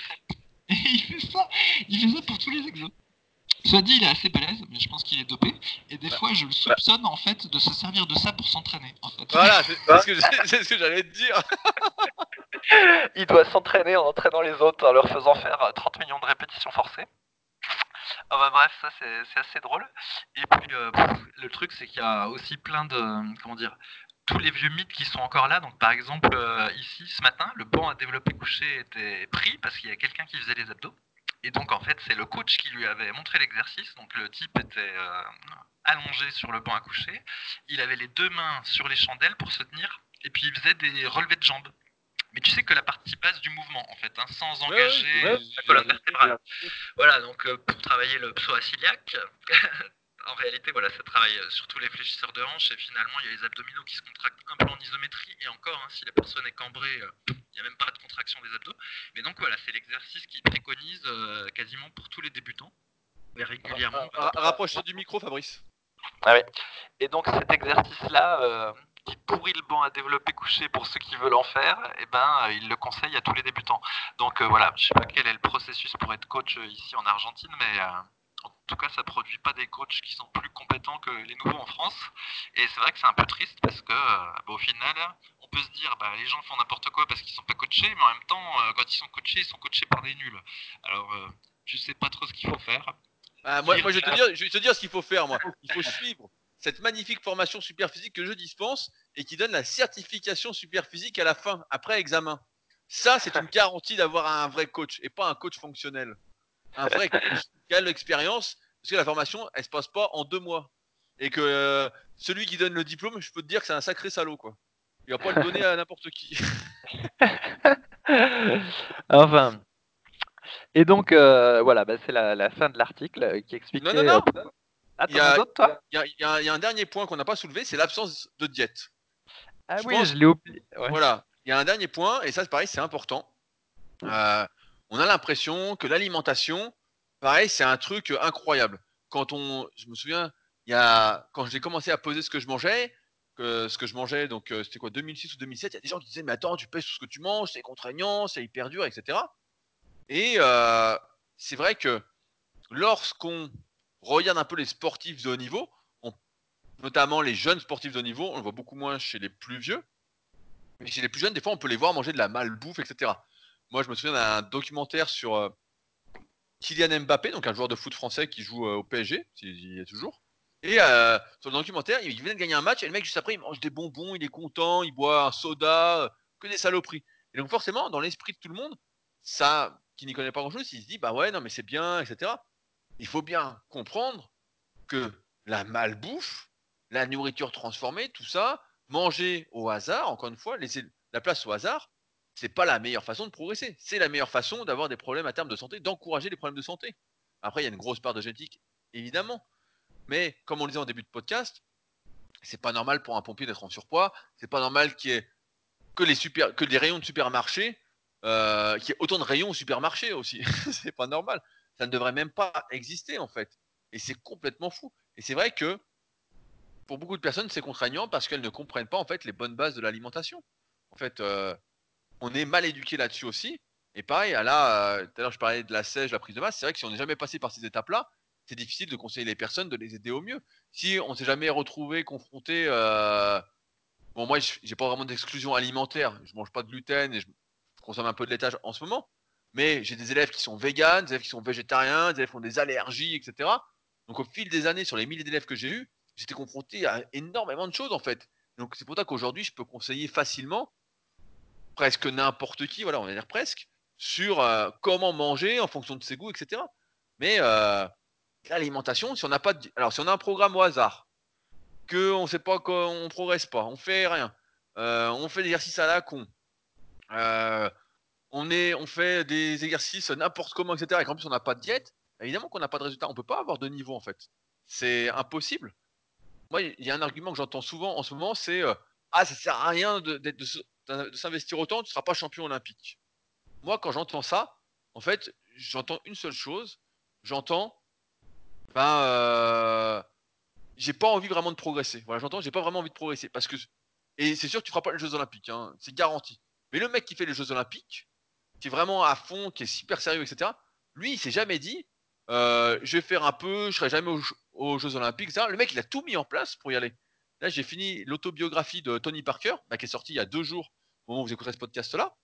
Et le type, c'est un exemple de discipline. Hein. Depuis ses 12 ans, le type, il était à fond il bouffait pas de saloperie, il s'entraînait à fond, il se couchait euh, tous les jours à la même heure ou presque. Voilà, il n'y avait pas de secret quoi. En fait, le mec il avait tout de suite intégré les choses et tout le monde le sait ça. Et c'est sûr que si tu n'as pas une bonne alimentation, en fait, pas avoir de résultats en fait. Comme tu disais, tu parlais de ceinture orange. Moi j'ai envie de dire, euh, les types sont ceinture euh, jaune-blanche en fait. Ils sont, ils sont même pas jaunes. C'est tout. Non mais c'est ça la réalité. Donc voilà. Après c'est des fondamentaux qu'on rappelle régulièrement dans les podcasts, dans les articles, sur les forums, etc. Et parfois, ça peut passer pour démoder des anciennes modes, etc. Mais en fait, euh, l'expérience, l'empirisme nous a amené en fait à déterminer des choses qu'on vous retransmet, qu'on explique dans nos livres, etc. Mais il euh, n'y a pas de raccourci en fait. Il n'y a pas de raccourci, il n'y a pas de. Euh, ce sera pas plus rapide, il n'y a pas de programme magique. Il y a des exercices qui conviennent mieux à, d'autres, à certaines personnes, d'une certaine façon. Il y a certains cycles de progression qui conviennent mieux à d'autres personnes, etc. Mais il y a des bases, si vous êtes débutant ou semi-débutant, qu'il faut suivre en fait c'est pas très compliqué. Et c'est s'investir dans sa pratique. C'est s'investir, c'est améliorer ses connaissances, c'est arrêter euh, d'accorder de l'importance à toutes les sources possibles et inimaginables. La dernière fois, il y a quelqu'un qui me demandait euh, quel serait mon meilleur conseil. J'étais interviewé dans un podcast, euh, je sais plus lequel. Il me disait voilà, quel conseil tu donnerais euh, à ceux qui débutent? Je donne toujours le même, c'est euh, n'écoutez qu'une seule personne. Trouvez un mentor, suivez-le de A à Z, faites tout ce qu'il dit et vous verrez où ça mène. Le pire, c'est d'écouter tout le monde, parce que tout le monde peut dire n'importe quoi. Euh, et donc, vous suivez une personne, peu importe qui, bah, on aura tendance à dire nous, mais euh, parce qu'on est chauvin. Mais euh, c'est ça l'idée en fait. C'est faut arrêter de se disperser. Aujourd'hui, le problème de la majorité des gens qui ne progressent pas et qui pourtant lisent les articles, etc., comme le Shadok, c'est qu'ils écoutent tout, et n'importe quoi en fait, absolument tout. Et ça, c'est sûr que ça peut pas parce que la plupart des gens ont soit des résultats parce qu'ils sont dopés, soit parce qu'ils sont doués, mais pas parce qu'ils s'entraînent de manière, et ça, ça fait paraître un peu hautain peut-être, mais ça pas de manière correcte en fait. Il n'y a rien qui est logique, il n'y a pas d'alimentation structurée, il n'y a pas de programme structuré, il y a des changements de programme, on ne sait pas pourquoi, des exercices qui sont faits de manière molle, et puis les petits progressent. On se dit, putain, mais qu'est-ce que c'est que cette histoire, quoi? Et c'est sûr que c'est compliqué de s'y retrouver là-dedans. Et pourquoi La conclusion, c'est, j'espère que vous savez faire preuve de logique, mais c'est écouter ceux qui font preuve de logique, en fait. Tout est logique, en fait. Tout est assez logique. Si quelqu'un vous dit euh, euh, le mieux c'est d'entraîner en full body 5 euh, fois par semaine, vous comprenez bien qu'à un moment, plus vous allez forcer pour progresser, moins vous allez pouvoir en faire souvent. C'est la base, quoi. Il n'y a même pas de discussion possible, quoi. Plus je force, moins je peux en faire. Voilà, c'est tout. Après, il faut trouver le bon compromis. Mais à un moment, on arrive tous à forcer pour devoir progresser, pour gratter la répétition de plus ou le kilo de plus. Et donc, la fréquence d'entraînement est obligée de diminuer. Mais si ça, on le comprend pas, bah, il suffit de s'entraîner pour le comprendre. Voilà, tout simplement. Il n'y a que ceux qui s'entraînent pas qui peuvent pas comprendre. Mais si on s'entraîne, on comprend les choses, quoi. Ouais, euh, bah euh, avant de conclure, je voudrais juste revenir sur l'argument du style euh, oui, je me prépare pas pour, pour, les Jeux Olympiques, donc j'ai pas besoin de suivre une diète particulière ou quelque chose comme ça. En fait, qu'il faut comprendre, c'est que la musculation, en fait, c'est une activité euh, assez difficile pour avoir euh, des résultats. À part, euh, bon, bah, il y en a qui sont doués, mais la majorité d'entre nous, bah, on est juste normal. Et en fait, il faut avoir une alimentation correcte, c'est-à-dire en léger surplus calorique, un peu plus de plus de protéines que les gens normaux, des aliments de qualité, etc. Il faut faire les bons exercices, il faut avoir le bon programme, tout ça, en fait, il faut tout mettre en œuvre à peu près correctement, en fait, pour avoir un peu de résultats et le un peu va devenir beaucoup au fil des mois et des années. Mais c'est une activité exigeante. Et en fait, quand on s'implique pas trop dedans, eh ben, c'est quand même difficile d'avoir des, des, résultats. je ne maîtrise pas toutes les autres disciplines sportives, peut-être qu'il y en a d'autres, c'est pareil, hein. peut-être que pour tous finalement c'est pareil, mais voilà, il faut s'impliquer un peu, sinon on n'a pas de résultats, et la preuve en est, bah, c'est que dans les salles, en fait, la majorité des gens n'ont pas de résultats. D'où, euh, voilà, pourquoi les pratiquants en salle de musculation ne ben, sont pas musclés, ce qui est quand même euh, étrange. Non, non, mais c'est très simple. C'est la règle extrapolée un petit peu des 10 000 heures. Euh, c'est ça, c'est il faut 10 000 heures pour exceller dans un domaine. Et en musculation, 10 000 heures, c'est 10 000 heures à table, 10 000 heures sous les barres, en faisant les choses correctement. Et si on s'entraîne pendant 10 000 heures en muscu, à un moment, on comprend bien comment ça fonctionne, on comprend bien que va falloir euh, faire les choses correctement. On voit bien si ça gonfle ou si ça gonfle pas, quoi. Il y a, euh, la muscu, c'est pour ça que c'est bien aussi, c'est que tu vois vite si tu as des résultats ou pas. Si à chaque séance, si, tu si tu débutes, si à chaque séance tu progresses pas un petit peu, tu fais pas une rep de plus ou tu mets pas un kilo de plus, c'est pas normal. Si tu débutes, tu dois progresser euh, à fond, quoi. Car moi, mes élèves, c'est comme ça que ça se passe depuis, bah, depuis le début, quoi. Hein. Donc après, plus tu progresses, bah, moins tu as de marge de progression et plus c'est difficile de progresser. Mais au début, normalement, euh, si les choses sont bien faites, ça, ça doit couler en fait, ça doit, euh, ça doit être fluide. Sinon, c'est pas normal quoi. C'est pas normal. Ouais, eh ben, il me reste plus beaucoup de batterie. Rudy, je voudrais juste faire un clin d'œil à Loïc qui a fait une vidéo euh, qu'il a postée sur Facebook où il fait un 8 répétitions à 130 kg au développé couché. Donc c'est pas son max, hein. il a déjà fait 10 à 130, je sais plus l'année dernière. Et bah, il a mis la vidéo sur Facebook et contre toute attente, on pense, contre toute attente, on pensait qu'il allait avoir des tas de commentaires euh, dithyrambiques, mais non, il s'est fait chambrer sur le fait que, soi-disant, il cambrait trop ou que sa technique d'exécution n'était pas bien, etc. c'est assez drôle, quoi, parce que bon, Loïc, pour moi, c'est vraiment c'est le Goliath qui s'entraîne à domicile. Cette technique était euh, absolument parfaite. Mais bon, voilà, il s'est fait critiquer par des cure-dents et euh, non, mais... on, en est là, on en est là parce que moi, j'ai coaché street pendant 4 ou 5 ans. Et au début, heureusement qu'il a montré ces mouvements du début, ces mouvements étaient dégueulasses. On, se marrait, on disait putain, tu fais vraiment des mouvements dégueulasses. Et maintenant, ces mouvements sont propres. Et donc, il met 8 à 130, qui est une sacrée paire, enfin, pour un pratiquant naturel, quoi, qui est euh, vraiment, voilà, c'est le niveau légende du club SP, c'est pratiquement le niveau titan. Mais c'est super quoi. Et c'est vrai qu'il normalement soit on dit que c'est bien, soit on dit rien, qu'on dit bah bravo putain, tu nous motives, euh, super quoi. Et là, il a eu que des commentaires de daube, il a dû bannir des gens, des insultes, des gens qui voulaient se battre entre eux. Là, on s'est dit putain, c'est pour ça que la plupart des gens progressent pas. Quand tu vois un truc comme ça, c'est bien, point. Il y a rien, même pas de débat en fait. Il y a pas de débat. Et euh, là, c'est pas bien, c'est pas bien. Ouais, c'est pas bien. Combien tu au coucher? 8 à 40. Bon, bah tais-toi alors. Tais-toi, 8 à 40, t'as pas le droit à la parole. En musculation. Non mais c'est vrai, en- en musculation, si le mec fait 8 à 130 et que tu fais 8 à 40, la seule chose que tu as le droit de faire, c'est de poser une question. Voilà. Non mais c'est ça, c'est comme le, le Shadok sur le forum. Moi j'ai trouvé ça, c'était bien représentatif parce que je lui ai demandé s'il comprenait pas dans mes articles. Et en fait, euh, au lieu de poser des questions, il était hautain. Il affirmait des choses. Et quand t'as pas de niveau, tu peux pas affirmer des choses. En fait, tu peux rien. T'as as le droit de poser des questions, mais t'as pas le droit. Car tu devrais pas avoir le droit vis-à-vis de toi-même, vis-à-vis du respect que tu te portes, euh, de donner ton avis, quoi. t'as pas d'avis. C'est vrai, c'est vrai, t'as pas d'avis. C'est comme si moi, j'y connais rien en bagnole, je vais dans un salon de bagnole et je dis ah celle-là c'est la meilleure des voitures, nanana, etc. Parce que si, parce que ça, j'y connais rien, je dis rien du tout, je dis rien du tout. Et euh, je sais pas, il y a, y a y a un problème d'éducation, il y a un problème. 8 à 130 là c'était super. Quand j'ai vu les commentaires, j'ai dit bon, c'est sûr que ça motive pas à continuer.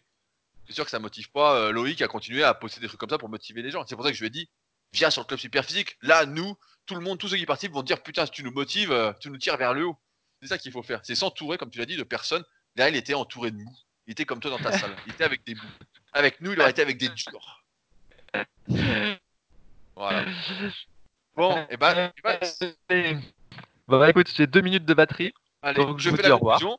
Sur ce, donc, n'oubliez pas que si vous souhaitez aller plus loin, vous pouvez vous procurer nos livres. Ils sont dans la description euh, de l'épisode. À ceux qui voudront savoir plus sur mes recommandations pour les pratiquants naturels, j'ai écrit une formation gratuite dont je mets également le lien euh, sous l'épisode. Et n'oubliez pas de me dire si ça marche mieux sur Apple Podcast. J'ai fait une petite manip. Le podcast est disponible sur Apple, sur SoundCloud, sur Spotify, sur Deezer euh, et sur toutes les plateformes de podcast ou presque. Donc euh, n'hésitez pas à nous laisser des commentaires, à nous dire que c'est super. Et si vous avez des questions, utilisez les forums Superphysique. Ils sont faits pour ça, c'est gratuit. Et donc nous on se retrouve la semaine prochaine pour un nouvel épisode. Salut Ciao.